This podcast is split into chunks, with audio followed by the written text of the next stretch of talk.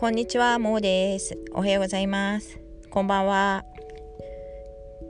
今日は恒例の、もう恒例だよね、今日で。みんな、他の方たちは3回目、私は2回目の、えっと、樋口塾の中で読書感想会、えー、毎月1日に、えっと、撮りましょうということで、今日6月1日なので、読書感想を発表したいと本当に心から思うんですが実は感想を述べられるほどの本をまだ先月は読んでません。自信を持って言うなって誰かが突っ込んでいてくださるといいんですけどまあ人っていて喋ってるんでしょうがないんですが。でもですねなんかちょっとさっきも言ってたんですけどツイッターがねやっぱり毎日こう話しかけてくれる感じでもう最近ツイッターにツイッターに住んでるなとか思ってるんだけどそこで実はついうん2日か3日前にえっ、とやはりコミュニティの方がコンビビアリティっていう単語をねちょっと出してくれててそういうねなんかコンビビアリティなんて私知りませんよってまあいろいろ調べたわけですけど、まあ、コンビビアリティっていう言葉はですね実はちょっと後で読まないとわからないんですが、まあ、共共同活動をするとかそういったものらしいんですけど多分奥がもっと深いんですよ。それでねそのコンビビアリティについて話があるって言って内容はあまり読まなかったんですが実はそれをあの Google しましたら出てきたのがイバン・イリイチさんという方の本であのー、本だったんですよね。で実はね私イヴァン・イリーチさんの本を持ってるんですよ。これ赤読積んどくっていうの？持ってたんです。日本から取り寄せてたんですねアマゾンで。でイヴァン・イリーチさん「生きる意味」っていう本なんですけどそれでね私あら私こんなの持ってたのに知らな覚えてなくてで今日はね読書感想はできないんですけどこれ生きる意味ですから題名がねこの生きる意味を読む前に自分がどんな風に生きる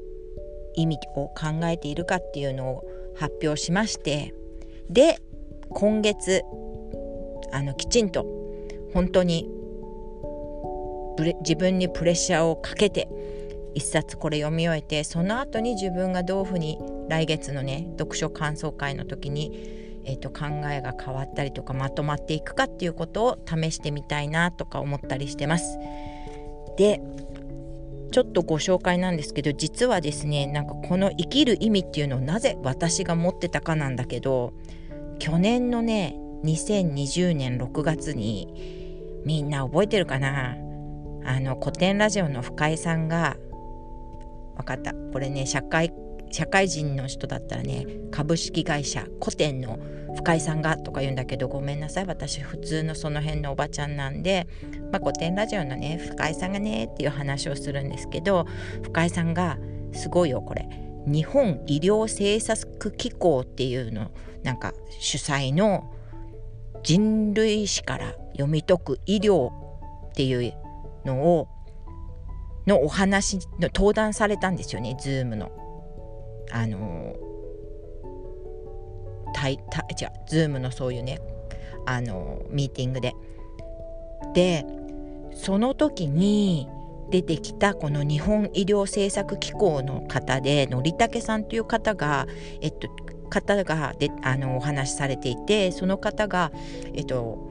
紹介してくださっていつも読んでますって言ってたのがこのイヴァン・イリーチさんの生きる意味だったんですよ。なぜあそこで私が、うんと、古典ファンの私が、えー、深井さんの話を聞いてるはずなんだけどのりたけさんの話を聞きながらわざわざこの本を買ってしかも忘れてたっていうのは本当にこれこそ本当ご縁なんですけどまあそういうことでですねこの本ねなんか本当、ま私の本の読み方は目次を読んで前書きを読んで後ろ書きっていうんですか？後書きを読むんですけどなんかねすごいワクワクしまししてます。面白いんですこれ。なんとなく。見てても。だからなんとなく本当にここで来今月絶対読むよってお約束をしてしたいと思うぐらい、えっと、前書きと後ろ書きを読んで楽しいしあとはこの表紙の部分表紙表紙じゃない裏表紙の部分とかカバーに載っているのとかあのもうえっと、彼が言ってることの中で人々に今を生き生きと生きよう。Let's be alive と呼びかけ呼びかけますとか書いてあるのがねもうなんかもうそれだけで勇気がもらえるなとか思ってて。でえー、っと何分話したかな。今6分だから最後の3分で私が今生きる意味っていう意味はどういうふうに捉えてるかっていうことをご紹介するとするとえっ、ー、とねそれを考えると実は私たちやっぱりいつも思うのはね人間って動物なんですよね。だから実は昔々の私たちがまだ言葉とか話してなかったような時でそれでもなんかこう、うん、今も動物たちがこうサイズねもしかしたら家族でさえずりをピピピピピって動物じゃないか鳥とかがしてるとかなんか動物の中で同じ種の中でこう会話をしているような仕草をする時とかそういうことを人間ってずっとやってきたはずだなと思っていてでそんな時に生きる意味とかは多分人間考えてなかったんじゃないかなってなんとなく思ってます。でまあなんで考えなきゃいけなくなったかって言ったら今いろいろ文化人類学とかを教えていただいてていろんな本をなんか読んだりとか読んだりとかっていうかね本当にちゃんと読んでないんですけど広い読みみたいな感じですけどでもなんかこう思考がねどんどん自分がこんな狭い世界に狭い世界というか狭い思考の中で生きてきたなって思わされるんだけどもうそりゃ何て言うのかなこう思想家って言われる人たちがこうねなんか考えるわけですよ。みんなね考えてくるわけですよね。この人間だになんかすごいですよね。その生きる意味とかなぜ生きるのかとか考えるわけですから。でもね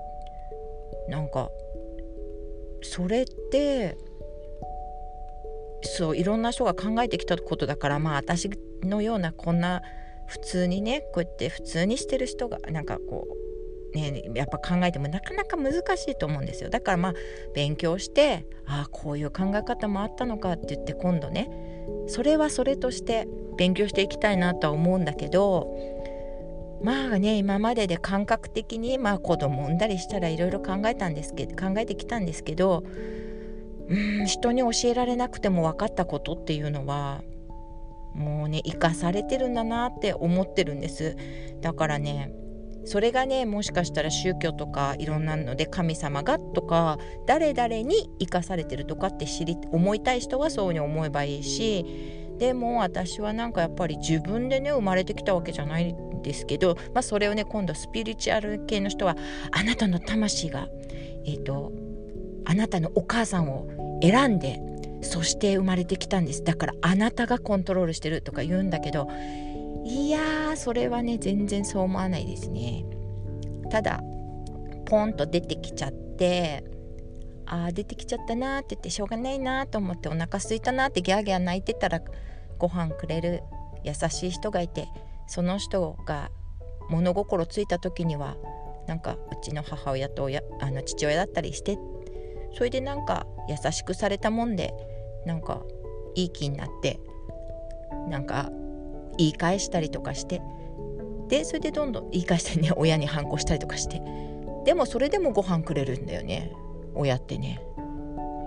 なんかすごい嫌なこと言ったりしても。そうすると本能的にあれなんでそういうふうに思うんだろうってちょっとやっぱり本能というかそういうのが人間なんだろうね。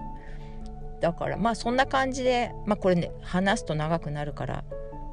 短めにしたいけど。でもなんかそういうことなんじゃなんか生きる意味っていうのはだからそういうのでだ